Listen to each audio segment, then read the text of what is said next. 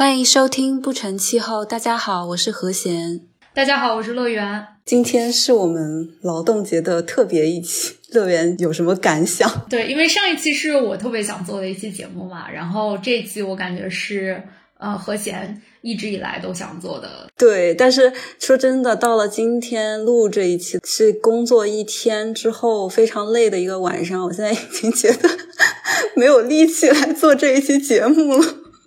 对，为什么还要工作？然后我们刚才还规划了要怎么样能在劳动节假期期间加班加点的 把这个节目按时的，或至少是不太晚的推出出来。而且，其实刚刚我们聊天有说到，今年的劳动节的调休就是包含青年节，就是适用于人群为十四到二十八岁的青年呢。这个五一假期里面的半天假的话。再加上调休，实际上五一假期只放半天，多么悲惨的事实！而且我们听众在全国各地的很多地方，可能都不太能够进行特别远的出门活动。我已经计划了五日室内游活动，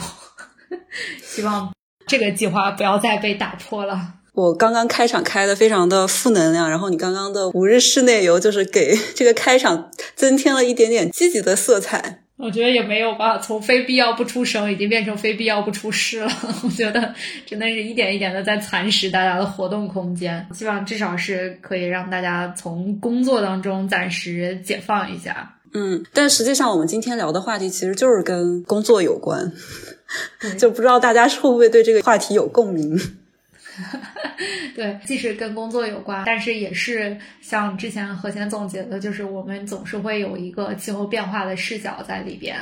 嗯，所以我觉得我们可以从气候变化会如何影响到工作开始。其实这个影响是不难以想象的，因为我们经常提到气候变化的一个最主要的后果就是全球平均温度的上升。然后大家平常生活中也有这种经历，就是在特别高温的情况下，我们的工作是会受到一定的影响的。就是这个术语叫 heat stress，中文好像翻译成热应激，指的是超过身体可以承受的热度会对人造成生理的损伤。然后这个一般的阈值是在高于三十五度的环境当中，它会限制工人的身体功能，呃，还有工作的能力，甚至也会影响到精神方面的一些判断力。这些呢都会限制生产力，不管是从个人层面还是从整体的人群层面。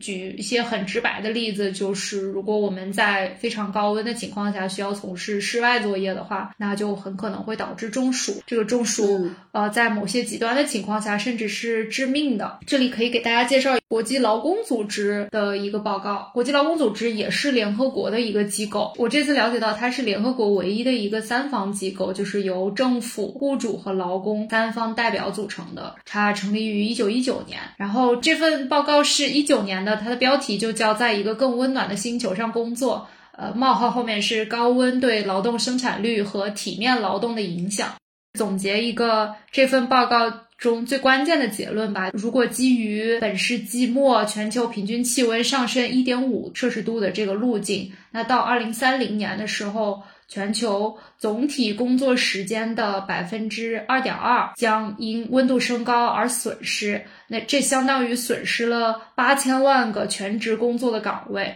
也相当于对全球经济造成两万四千亿美元的损失。实际上就是由于刚才我们说到的这个 heat stress 或者是热应激，为了避免这种情况，那可能在全球温度升高的情况下，一一年中的高温的季节，一天当中更高温的时段，可能就没有办法从事一些工作了。这个工作时间的损失是从这里来的，大家也就很容易的可以想到，受这个高温影响最严重的几个行业呢，首先是农业。这个报告的数据是说，全球有九点四亿人。在农业部门工作，农业部门造成的工作时间损失占到刚才说的这个百分之两点二中的百分之六十。然后另外一个受损严重的行业就是建筑业，因为它也有很多呃户外作业的成分。然后还有一些受影响的部门就是包括像垃圾收集、维修、运输。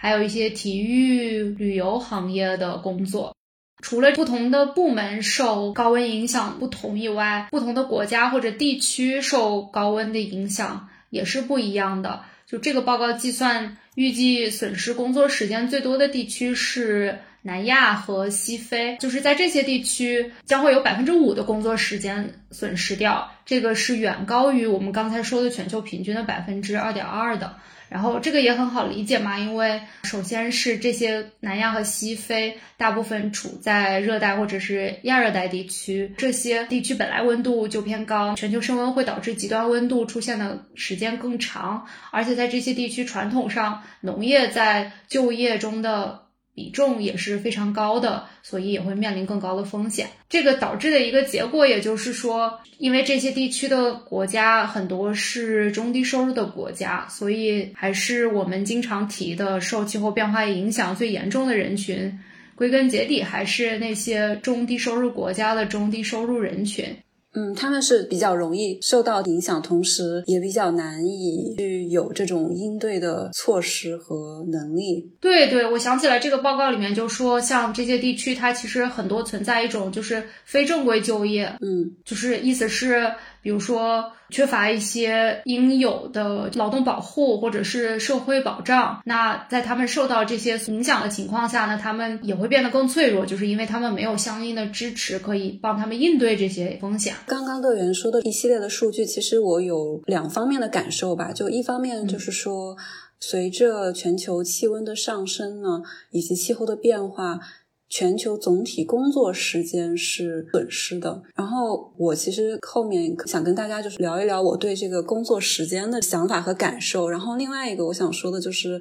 这个工作时间的损失呢。它最终导致的是全球经济损失的一个估计，但是还有一个是它单位时间的生产的效益，这个我觉得也是我们未来在估计这种损失之间可能也需要注意的一个点。就比如说是温度上升，可能同时也有可能这个人的压力的状态、身体状态影响了他的工作效益，或者是说，呃，某一种工作的进行的状况，然后最后间接导致的这种。经济损失，然后另外一点我想说的是，气候变化它是一个整体的变化，然后最后导致的是一些极端气候等等的影响，而这个温度的升高呢，它是其中一个指标，未来的。预测肯定是，如果我们没有在一个关键的这个 window 里面去做好减碳的这些工作和努力的话，那么未来我们面对的是一个非常不稳定的，而且很难以逆转的这种地球的状况。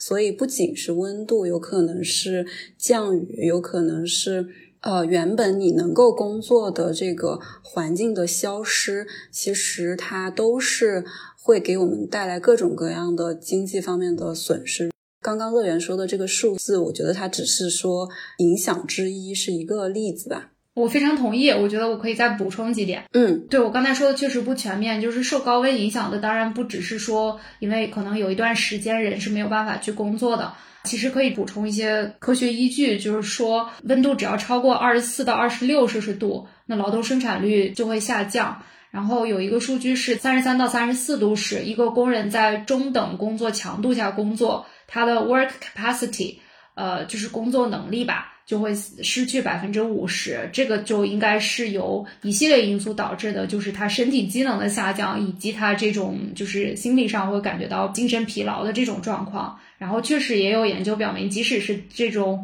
在室内做办公室工作，也会因高温而感受到精神疲劳。我也同意，就是温度上升仅仅是可以说是气候变化的影响的第一个直接的影响，或者是其中的一环。我觉得我们也可以提一下，我们节目中好像从来没有提到过城市热岛效应，就是城市是会比周边的地区温度高的。在温度上升的情况下，的城市热岛效应就会在城市里边进一步的加强这种极端高温的影响，然后加重在城市里面工作的这些人的风险。最后可能再说的就是这个假设还是一个非常保守的预测，就是它只评估了温度上升一点五摄氏度的情景。但是基本上基于 IPCC 最近的报告，几乎已经很难实现把升温控制在一点五摄氏度了。我们应该是在朝着一个两度甚至两度以上的路径去了。除非从现在开始有非常激进的减排措施。所以这些评估确实都是非常保守的。如果就是再说一个，我可能突然间想到的一个跟这个相关的影响的话，就是随着温度的升高，可能很多工作的场所也需要增加一些，比如说像空调之类的设备的。所以，嗯，我觉得这也是又是一个。一方面是经济的影响，还有一方面就是说，那没有这个空调设备的地方，可能它就是没有办法工作，或者是对工人的这个健康的伤害是更加大的。我觉得你这一点提的非常好，因为就拿空调来说，它首先一方面是如果安装空调呢，我们可以理解为它是一个适应气候变化的举措，但是另一方面呢，使用空调的话又会增加电力的消耗，然后如果这些电力不是由呃，清洁能源发电的话，那其实它也会客观上加剧气候变化吧，因为它增加了碳排放。其实我还想提一点，就是妇女节的节目嘛，然后也有提到过，就是妇女面对这个气候变化，她可能是更加脆弱的。在这个报告中，是不是也提到了跟呃农业妇女相关的这些信息？对我有记下来，就是这个报告里面有提到，这种 heat stress 带来的挑战，可能也会。呃，扩大一些工作领域现有的这个性别差距。他举的例子就是在撒哈拉以南非洲，其实跟我们之前妇女节节目的数据是比较一致的。在这些地区，妇女占了农业总就业人数的一半以上。如果农业是首当其冲的受到气候变化的影响的话，那也就意味着妇女更多的受到这个气候变化带来的影响。当然，这是在农业了。建筑行业呢，可能就会有更多的男性就业人口，他可能会在这些具体的工作领域加剧现有的性别差距吧。这些数据是应该都是全球的一些统计，对吧？它这个报告是有分不同的大洲，然后每个大洲的不同国家，它都是有计算具体的数据的。我们就简单的讲一下中国吧，它计算的是到二零三零年，在全球升温一点五度的情况下，损失的工作时间是百分之零点七八，然后相当于是五百五十万个全职工作岗位的损失，比刚才说的全球平均要少一些。值得一提的就是，这个是中国的。总体的水平，但是由于我们国家幅员辽阔，国土范围内有很大的气候的差异，那这个也就意味着，其实南部的一些省份面临的风险会比这个整个国家平均，或者说一些北方的省份面临的风险要大很多。对，其实我想到有一个比较相关的例子，就是甲醛在室内的释放。甲醛的释放是随着温度的升高和湿度的升高而释放的越快的。我在深圳的之前那个办公室里，不去开空调和对比一下，你开了空调或者电风扇的话，就是这个甲醛的那种刺鼻的感受是还是比较明显的。所以我又以大胆的 猜想，我们温度升高的话，像这种污染物，其实在室内的释放也是会比较快速的。我感觉这是一个好的博士研究课题。让我想起来，我们挖的那个空气污染系列的坑还没有填，希望我们今年还有机会来多聊一聊室内空气污染的问题。那我们说完了气候变化可能会对工作或者说生产力造成的影响，那下一步就是我们要如何适应这些变化。然后我能想到的就是，首先我们的现有的劳动保护的法律法规也好，还是。具体的政策或者是公司的制度也好，都需要相应的调整。其实这里可以给大家举两个非常现实的例子，就是我不知道大家有没有印象，去年五月十日，武汉局部地区是遭遇了十级的雷暴大风，然后当天有两名从事户外建筑物幕墙保洁工作的工人，然后他们在当时这个大风的情况下，因为这个吊篮被大风吹起来摆动，然后撞到了这个他们正在清洁的这个大楼幕墙上，然后造成了呃两名工人身亡的这个情况。如果按照建筑施工高处作业安全技术规范这个国标的话，遇到六级以上的强风，就是不得进行露天攀登和悬空高处作业的。我有查到，其实。武汉市气象台当天是有发布雷电黄色预警信号的，它预报的阵风就是六到八级。当然，我看到当时有一些争论，就是这个预警信号是不是呃发的时间比较晚了，就是它距离这个事故发生的时间是非常短的。还有就是说，这个预警信号的范围究竟有没有包括呃这两名工人当时从事作业的这个地区？当然，也有人说，因为就是当时天气情况变化的非常快，但是从就是上午的情况，一般就是依据常识就能判断出来，它之后是会有雷雨大风天气的。在没有预警的情况下，能否依据常识进行判断？然后这个公司内部到底有没有呃这样的嗯规章制度？就是说，呃，先有一个对天气的预判，是否适合进行工作，然后再派出工人工作，这些都是不太确定的。我记得当时是说已经对这个公司的负责人采取了措施，但是我这次确实忘记看这个事情的后续了。听众可以在评论区帮我们补充一下。然后另外一个例子就是二零一五年的时候，宁波市政府通过了呃宁波市特殊天气劳动保护办法，然后这个我了解到是国内首部针对高温。低温、台风、暴雨，包括强对流和重污染天气这些特殊天气在内的劳动保护方面的地方规章，比如说在高温多少度的情况下。啊，要停止工作，不能累计在户外超过多长时间。然后，因为孕期妇女是尤其脆弱的，所以这些条例中也包括了对孕期妇女，还有就是未成年工，也就是十六岁以上、十八岁以下的工人，他们的一些额外的保护。嗯，大家感兴趣的话可以看一下，这个是二零一五年实施的，这个还没有考虑到呃未来的气候变化的情景，那也就意味着我们这些现有的规章制度。呃，将来可能也会依据气候变化的情况需要做出调整。一方面，我是觉得这些政策的实施和调整的这种必要性吧。然后，另外一个，其实我可能想到的是，也许我们将来需要很多人在这些岗位上专门去做这些事情，应对一些极端的气候现象或者是这种意外的事故。嗯，或者说我们现有的气象部门做出预警，刚才提到了，它除了要提醒户外施工作业的这些企业，那天我有看到，就是我们省的，因为我们上一期说了，呃，气候变化、极端天气对文物的影响，我们省最近的一个，应该也是就类似于地方规章制度吧，就有提到说，极端天气的时候。呃，气象部门也要对文物管理部门做出预警，这和我们之前的节目就又联系起来了。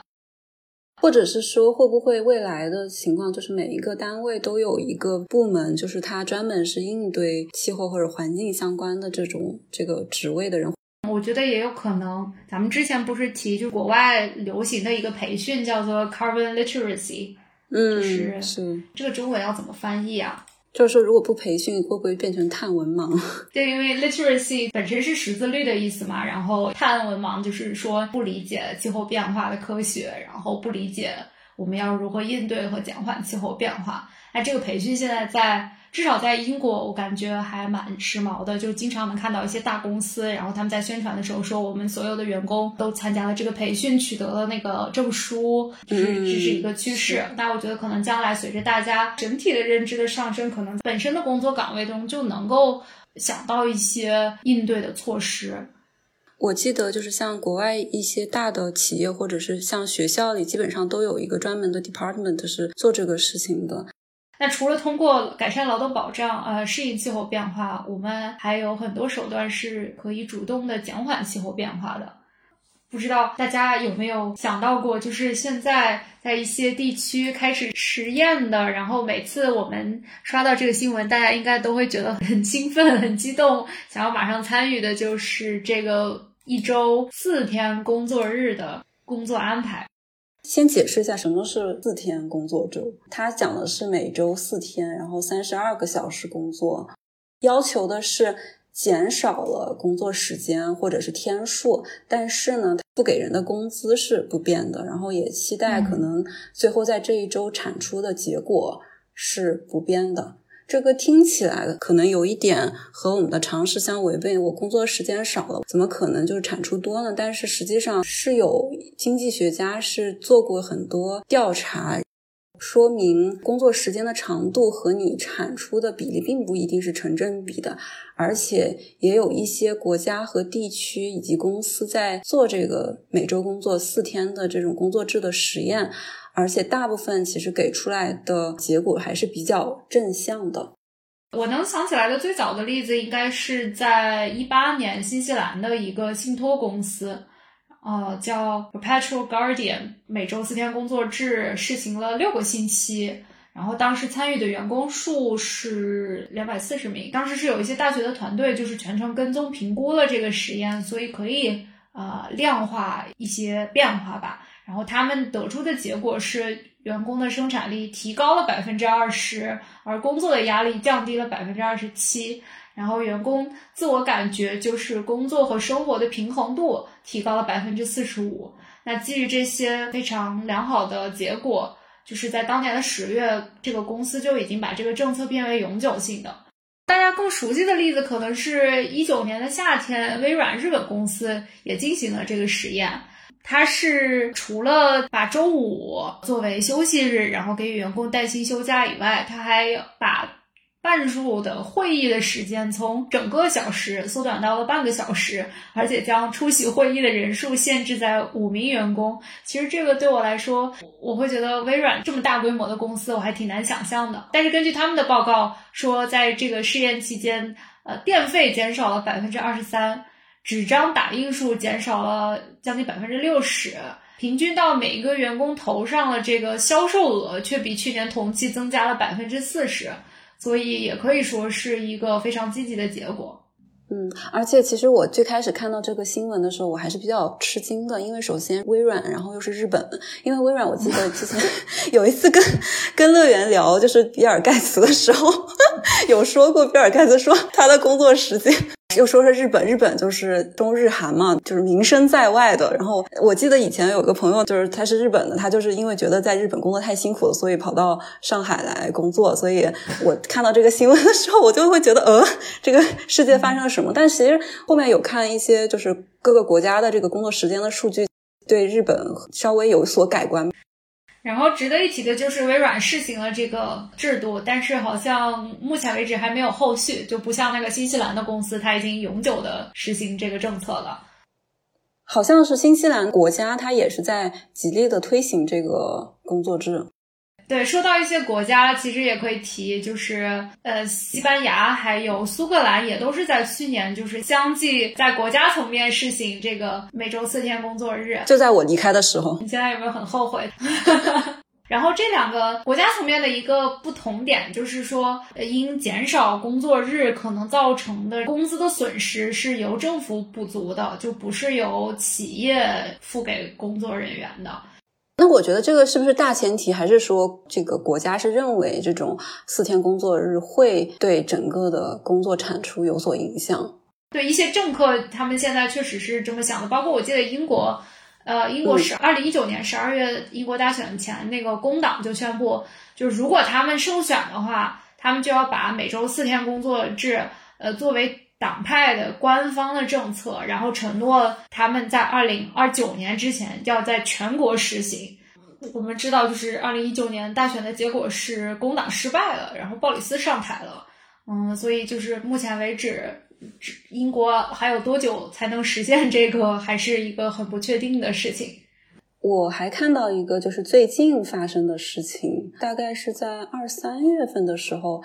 就是加州劳动法有一个提出的修订案，第五十一条就是旨在通过正式将工作周从四十小时更改为三十二小时。但是，呃，这个目前只是说提出这个法案，还没有确定会不会通过，让我们拭目以待。除了我们刚才提到的对生产力并不是一定会有负面影响，就是有很多积极的例子。作为我们节目更关注的是它有没有环境收益。我有看到还是一个英国的研究，它估算如果到二零二五年，就是比刚才工党的这个愿景还要更激进。如果在二零二五年就在全英国范围内转变为每周工作四天，那它可以将英国年度碳足迹减少百分之二十一点三。然后一个更直观的换算就是，相当于在英国范围内减少了两千七百万辆汽车的排放。那这个两千七百万辆实际上就是英国私家车的全部规模了。我当时看是第一反应就是非常开心，因为我喜欢的事情和我喜欢的事情是同一件事。第二就是说，嗯，怎么会有这么多？就是还挺让我吃惊的。所以就是我们要不要就是给大家揭秘一下这是怎么发生的？为什么会少工作还能够对碳排放是有利的？具体来说，在哪些环节造成了这个碳排放的减少？那首先就是通勤。英国其实。开车上班的人还是蛮多的。我在这个报告中看到非常震惊的，就是哪怕在伦敦，因为我们印象中可能在伦敦都是乘坐地铁出行的，但实际上汽车也是最受欢迎的单一出行方式，就是有将近百分之三十的人是使用汽车出行的。那每周减少一天工作日，那他们就是每周通勤的这个里程就会减少百分之九，所以就会相应的减少这些运输业造成的碳排放。那另一个方面就是电力。这个研究其实是有比较，呃，英国的家庭在工作日和在就是休息日的能源消耗数据的。因为其实工作的场所它是有更多的这种，像我们刚才说到的空调，还有电梯，还有照明这些就是能源密集的设备。所以他们的结果是，如果周末变成三天的话，能源消耗就会减少，相当于也减少了碳排放量。我想稍微补充一下，就之前说的那个。通勤的公里数减少，其实还有一个好处，就是空气污染的排放会 减少。是的，算是一个呃呃，算是一个间接的影响吧。就是如果空气污染减少，然后人的身体健康了，包括就是休息三天，那人就有更多的时间去锻炼身体，或者是在户外做一些事情，都是会对人的呃身体包括精神的健康有益处的。然后那这个其实呃也意味着人们可能会。降低一些对医疗服务或者是药品的这个需求，然后其实很多医疗服务还有药品的制造，他们也是会产生碳排放的嘛。读这个报告对我来说最震惊的一个结果，就是他们提到说，工作时间长的家庭的碳足迹明显更大。当然，这个取决于就是如何利用这个额外的休息日。那根据他们的研究，其实很多的受访者是会。把这个额外的休息日用于像我们刚才提到的和家人一起运动啊，或者是做一些家常菜，在家做饭其实是比直接去超市买一些即食的食品消耗的能源少的。比如说即食的食品，它的额外的很多包装，嗯，啊，那这个包装的生产过程都是有碳足迹的。在家自制食品的话，这个环节就减少掉了。啊，所以确实有一些研究是表明。高工作时间其实是会导致更多的这种对能源密集型的产品的或者服务的消费的。除了这种即时的食品，还包括就是一些家庭的娱乐设备，还有就是可能周末的短期度假，就是可能大家会有一种就是补偿心理吧，就是我工作的很很辛苦，然后那我周末乘坐飞机去进行一个啊短途旅行这个样子。还有就是。呃，更简单的，如果我们有更多的休息日的话，需要购买一些东西的时候，他就会去本地的商店，而不是呃去网上购买一些。网上购买的话，货车运输从仓储地运输到顾客这里，那也是会产生更大的碳足迹的。其实这一点我是自己是蛮有体会的，就是以前做学生的时候吧，稍微闲一些，然后会自己做饭，但是。呃，工作以后可能就是大部分时间比比较忙的时候，就会叫外卖会比较多，或者是在外面吃。所以这个他说的这种消费模式的变化，我是深有体会的。然后同时，我觉得人一旦工作占据的时间比较长的话，其实有可能回家是那种精疲力竭的。那么我个人的感受是，你的大脑已经不是理性思考了，你可能。比如说会点开手机，然后里面发现什么让你刺激的东西，你就会想要。比如说，你会更倾向于吃一些叫一些那种垃圾食品，或者就是有一种 罪恶的那种快乐。然后或者是说，在网上就买一个你可能平时有理智的情况下不太会买的东西，或者是说计划一个像刚刚乐园说的比较呃奢侈的一个旅行，就是。我是自己有这种感受的，然后另外一点，我觉得可能周围的环境也是比较重要。以前在英国的时候，在家做饭好像是，尤其是对中国学生来说是一个必备。但可能如果周围，比如说外卖什么又很方便的话，可能也不见得就一定会导致一个低消耗的这种消费模式吧。嗯，其实我们刚才说到的一些收益，它也不一定是绝对的，就是它真的是取决于多出来的这个休闲时间，我们到底用来做什么了，到底进行了什么样的消费，进行了什么样的活动。这个报告也有具体的提出一些政策建议。包括就是像扩大这种城市的绿地空间，然后扩大城市的这些像图书馆呀、剧院呀这些低排放的这种文学艺术或者是社区活动的场所，还有改善公共交通，这些都可以就是逐渐的改变人的一个呃心理或者是模式吧，形成新的消费习惯。其实我看这个报告，呃，有一句话，我觉得我是蛮触动的。他就是说，转向更短的工作周将有助于打破为工作而生活的习惯，通过工作来挣钱，然后通过挣钱来消费这种。这种循环的模式吧，可能表面上看起来你工作的时间比较长，然后你得到了金钱的这种积极的反馈，但是实际上非理性的花钱会更多一些，然后最终可能你并没有得到一个精神上的一种满足感。我也比较赞同，我还想到就是之前更早的一个研究，应该是二零一二年马赛诸塞大学的研究，然后他是分析了。呃，二十九个经合组织国家的数据，然后也是得出的结论，就是工作时间的减少会导致生态足迹和碳足迹的减少。具体的数据我们就不提了。我提起来这个报告，就是它结论里面有一段让我印象非常深的话，然后我这次专门把它摘出来了，就是说，在一个没有减少工时机制的市场经济中，生产力的增长被转化为 GDP 的增长。而 GDP 的增长又被转化为收入和消费，劳动市场的结果，比如工作时间是消费动态的一个关键因素，实际上也运作了消费文化。就是当呃 work and spend 就是工作然后消费这种观念盛行的时候，广告和营销都会更有效，然后竞争性的消费会更明显。然后这条道路导致了更高的环境影响。因为生产力的增长最终转化为环境恶化的生产和消费，我觉得这个就是嗯非常好的总结了从工作时长到消费再到环境影响的这个链条，揭示了包括我们之前可能也提过，就是现在有一些国家一些人在提的这个 degrowth 这个概念，我们是否需要这个无止境的增长？嗯，那我再补充一个，就是说对平等的 一个影响，就是可能现在有很多女性，她会觉得我要生孩子或者我要照顾孩子，所以我没有办法去满足现在的这种高时间消耗的这种工作。那么，如果是变成了一周工作四天，她是不是有可能会考虑并不要离开职场，去保证她的职业的发展？而同时又可以兼顾自己的家庭那同样对男性来说也是，就是很多我们以前说的很多孩子就是生活在一个丧失父亲关怀的家庭。那如果是四天工作的话，会不会更有多时间去照顾家里，然后就是给孩子有更多的陪伴呢？然后同时呢，还有一个就是可能对于弱势群体来说，就比如说本身。就没有那么多。我觉得其实我自己就是，我本身经历就是很不好。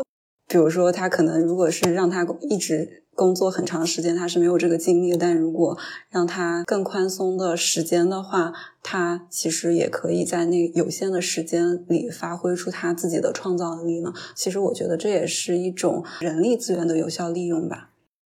通过减少工作时长来减缓气候变化。大家会觉得不知道什么时候才能实现，尤其是在我我们工作的这个环境里。那平常的工作中也是有很多环节，呃，可以让我们实现减碳的。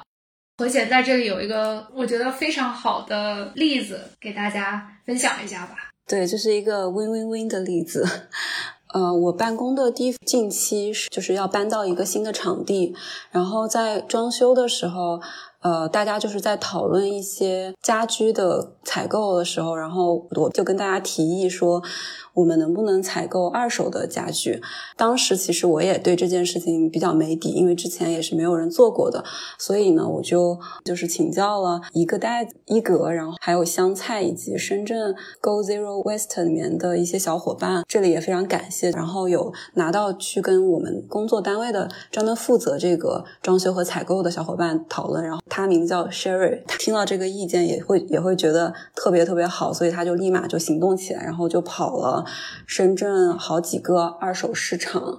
就是比如说第二束循环家具，它是一个成立于北京的，然后是中高档的二手办公家具的销售、呃租赁，还有就是仓储的业务。然后在北京、上海、广州、天津、武汉、杭州、深圳、成都都有这种分公司。还有一个是深圳众兴系统家具有限公司，然后还有一个是我今天刚刚也去看过的，就是合布二手办公家具。然后另外一个就是，呃，深圳旧货市场，就是这些都是有二手家具的销售，然后同时也可以回收的。收集了这些资料之后，我们那个小伙伴 Sherry 他就就是每一个家具去跑，然后去呃跟他们沟通，发现就是二手市场是非常的火爆，就是每一次想要。买这个家居的话，都要提前跟别人订，就是他们收过来的这种二手家具很快就会被卖掉。然后原因也是因为最近是由于疫情，在深圳有各种各样的中小企业可能呃就是倒闭啊，然后或者是说嗯又重新开啊之类，或者是更更换场地，所以这种。二手家居的流动性是非常大的，所以一个是有这个供应，然后同时也有这个呃需要的市场，而且其实如果不是对环保感兴趣的人的一个优势，就是它的价格确实是非常便宜。我今天去看能看到的这些回收的家具，其实都是几乎是九成新的，如果不是九成新，这个家具厂也会维修一下，然后。然后呢，它价格也基本上是在半价或者是更低。比如说，我们买了七十套办公的桌椅，就是那种桌子和比较简单的凳子吧。然后其实也总共就花了九千元，就是这个经济效益是非常大的。所以我觉得它是一个非常可以推广的事情。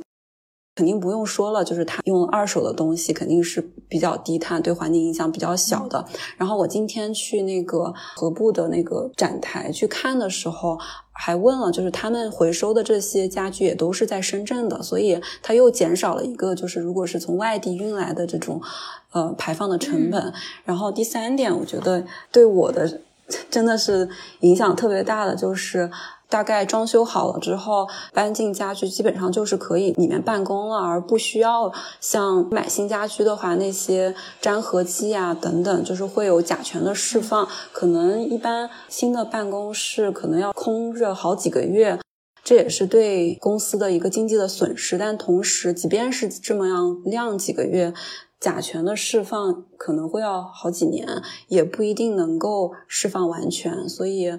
嗯，这是我觉得可以推广的，就是第三个非常重要的一个优势吧。总之，就是这一次的这个经验是非常推荐，不管是公司或者是家里想要采购这种二手家居的呃小伙伴们，就是去做这个尝试。总结一下，就是价格又低廉，然后又降低了碳排放，甚至还减少了室内空气污染。所以你说是一个 win win win 的局面，对对对，是的。我觉得这个例子真的是非常的好，因为它是一个比起 马上开始实行每周四天工作制，是一个看起来很小，但是又马上能够做到，又有很大收益的事情。对我还想再稍微补充的一点就是，我说的这些公司其实。他们本身可能并不是因为环保才成立的，就是比如说我今天去看的那个和布二手办公，他们成立都七八年了，而且一直都运营的很好，就说明这不是一个怎么说需要外界扶持，就是像我们以为的，就是那种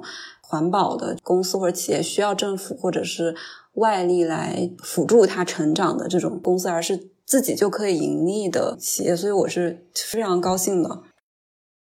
那既然说到了这个宏观层面，我觉得不得不提的就是绿色就业这个话题。它可以说是非常直接的减少人类的碳排放，从而减缓气候变化的。首先，我们先说一下什么是绿色就业吧。这个国际劳工组织它有一个定义，就是在经济部门和经济活动中创造的体面劳动，它能够减少环境影响。最终在环境、经济和社会层面实现可持续发展的企业和经济，呃，我觉得稍微还是有一点点抽象。然后我有看到我们国家一零年的一项研究吧，它的定义就是国民经济中相对于社会平均水平而言，低投入、高产出、低能耗、少排放、能循环、可持续的产业、行业、部门、企业和岗位上的工作。所以再举一些。更直接的例子的话，那就是与这种传统的煤炭产业相对应的这些新能源的产业，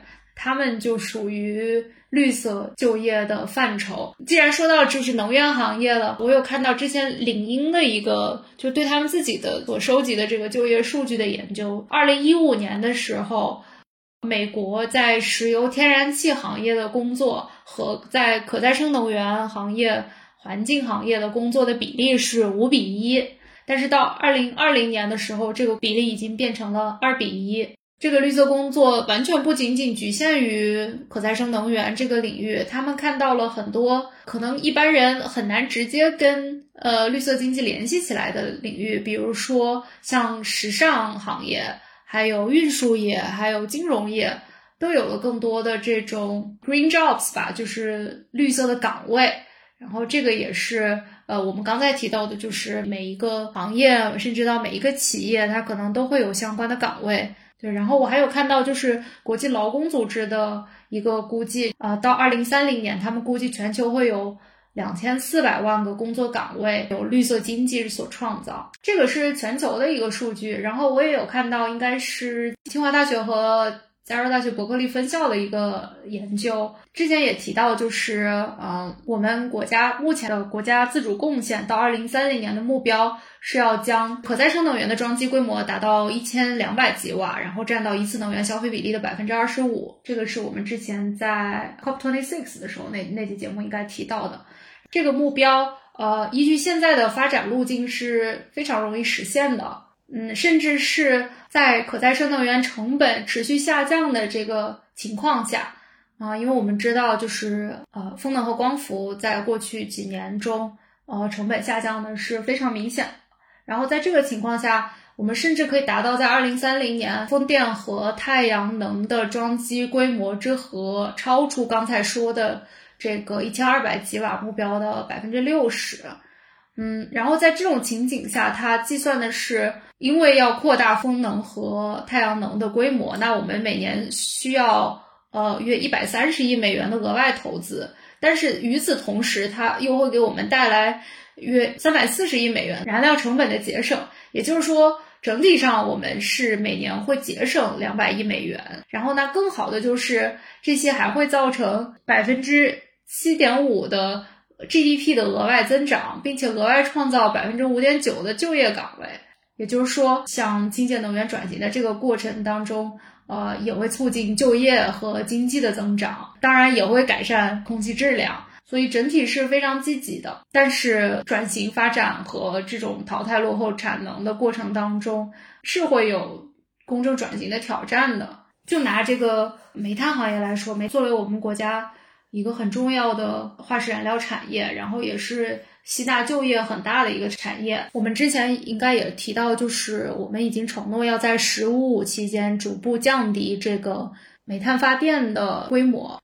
那在这个逐渐减少我们对煤炭资源依赖的这个过程当中，就会对很多地区和在这个行业就业的人口。造成比较大的冲击。我们在提到转型的时候，就是宏观层面上这些数据是是非常好的，它告诉我们就业会增加，GDP 会增长。但是具体到呃从事这些要被淘汰掉产业的工人来说，呃特别是一些对技能要求比较低的工种，比如说就是煤炭采掘工人，那他们能否？呃，跟上这个转型的潮流，然后在新的产业当中找到工作，那其实是更困难的一件事情。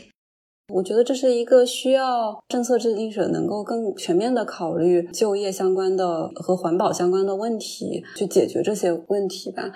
然后也是比较需要创造力的，因为确实是有一些工作丧失掉，但是人有更多各式各样的工作又会产生。但乐园刚刚说的确实是非常重要的，就是也许对于一些受过高等教育的人，他们的转型是比较容易的，但是尤其是那些工人，他们的转型可能是更值得我们去好好考量，然后来保证这种。转型对他们的损伤不是特别大的，就需要多方的努力，然后让这个转型变得更加温和一些。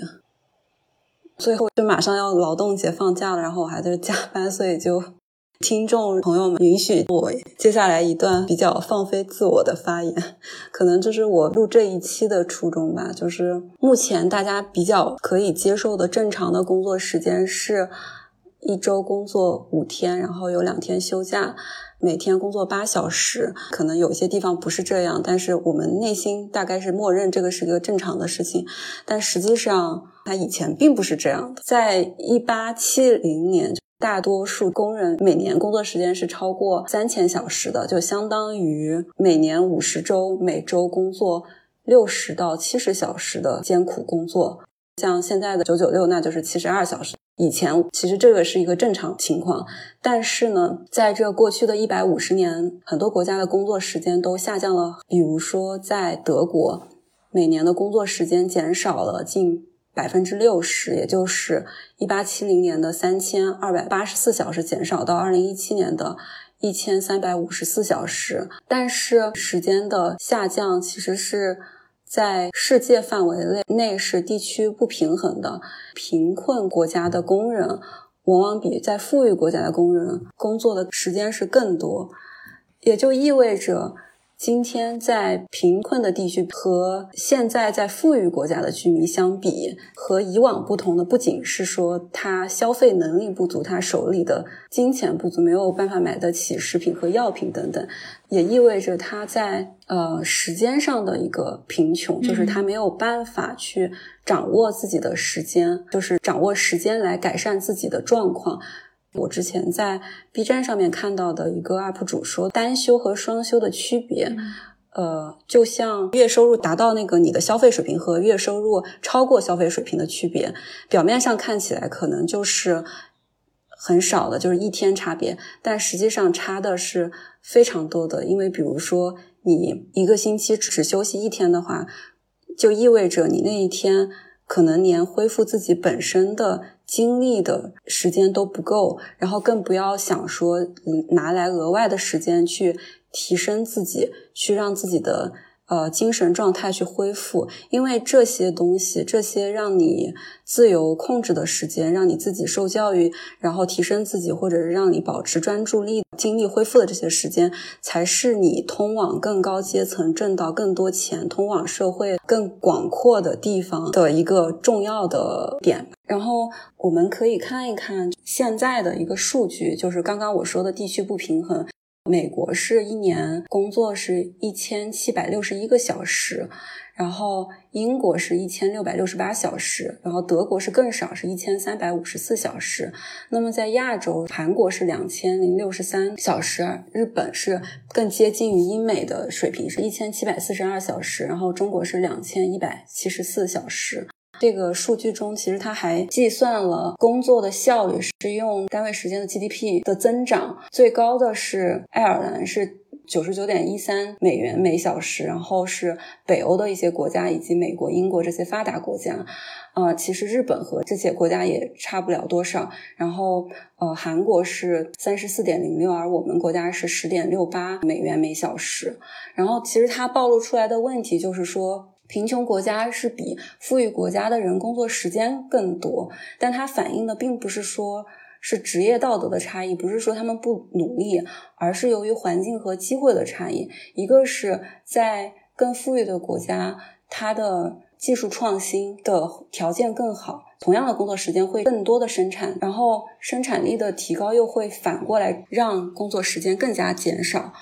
呃，然后还有一个经济学家约翰·彭卡维尔，他的研究有说，就是减少工作时间本身就是可以提高生产力的，所以这两个因素加起来会更加加剧这种地区之间的工作时间的不平衡。然后，其实他们在文中还有一个非常有意思的问句，就说如果史蒂夫·乔布斯出生在中非共和国，那他有什么机会？无论他多么努力、多么聪明，就很难想象他能够就是实现他的潜力。其实我想到另外一个事情，就是如果假设让一些历史中伟大的这种，比如说像牛顿或者是一些艺术家，让他们像我们现在这种工作强度去工作，也许他并不一定会产出他本来应该产出的这种，这样导致的结果就是那些贫穷国家中，呃，有才华的人没有机会发挥他的潜力，然后我们的世界就是会因为。这个人力资源的浪费，而错过了很多就是创造美好，然后发挥技术创新的这种机会。我觉得你最后升华的非常好。刚才提到的这些数据里面，就是留给我最深印象的是，就是在过去的一百五十年中，我们的平均工作时长有这么大幅度的减少，就是在一些国家超过了百分之六十。那这些并不是很轻易的就实现的。它是通过工人的不断斗争、不断努力实现的。那其实我们今天提到的一些新的趋势，不管是每周四天工作制也好，还是在气候变化的背景下，我们需要加强的或者是改善的这些劳动保障，他们可能虽然看起来，呃，现在都还有一些遥远，或者有一些不切实际，有一些难以实现。但是它是可以成为我们努力的方向的，然后我觉得这也是我们为什么要庆祝劳动节的一个根本原因。首先感谢我们过去已经取得的这些成就，同时，呃，我们要意识到我们的工作环境还是有继续改善的空间的。说到像一周工作四天，给我们的第一个印象就是它可能并不是一个非常实际的，然后立马可以实现的东西。但实际上，在那个约翰·彭卡维尔的研究中，他有说过，就是假设一一个理智的老板在基于现在这种按照。就是你工作的时间越多，就会给你付更多的钱的这种状态下，其实工作时间减少是理理性看待，是对他受益的。因为工作时间的减少，他会付的钱比较少，但同时工作时间的减少也会减少，因为工作时间长会导致的这些疲劳感，然后犯的错误，然后以及请的病假，然后疾病的这些成本。所以说，其实是意味着更低的劳动力成本，然后更短的时间内产生。相同结果的输出，但是为什么并不是一个普遍能接受的现象呢？可能是因为，首先就是可能大部分人并不知道这个可能性，然后另外一个就是思考的深度。比如说，我们想到工作、想到效益，第一个想到的是时间，而不会深层次去挖掘。我们想要从这些工作人的时间中挖挖掘的是他的产出，还是单单是他的时间？是表面上的努力，还是说真正有结果的努力？然后另外一个可能，我觉得是一种对新事物的一种恐惧。其实我觉得也是和我们面对。环境问题其实是同样的一种心理，它可能理性的来说，其实是对我们是更好的结果。但由于我们大脑已经习惯性的思维和习惯性的状态，和大家都这么做的而不去改变，所以我是觉得，我希望未来是能够有。更少的时间，或者是甚至更激进，就是更灵活的工作。尤其是疫情来的时候，就是我们也发现我们可以就是在家办公，我们可以通过高科技来配合。就是我觉得这些都是可以实现的，就是只要我们去相信它，然后去勇敢的去拥抱这些变化。我特别喜欢你刚才说的，就是可能一个新生事物，我们对它的。恐惧就是来源于我们对它的不了解吧。一旦我们去尝试这个事情，可能会发现它的积极的效应是非常大的。那我们今天就到这里吧。然后最后祝愿我们俩能够在劳动节前尽快的把这期节目 做出来。对，然后我还可以放个假。对，嗯，然后也祝大家劳动节快乐，拜拜，拜拜。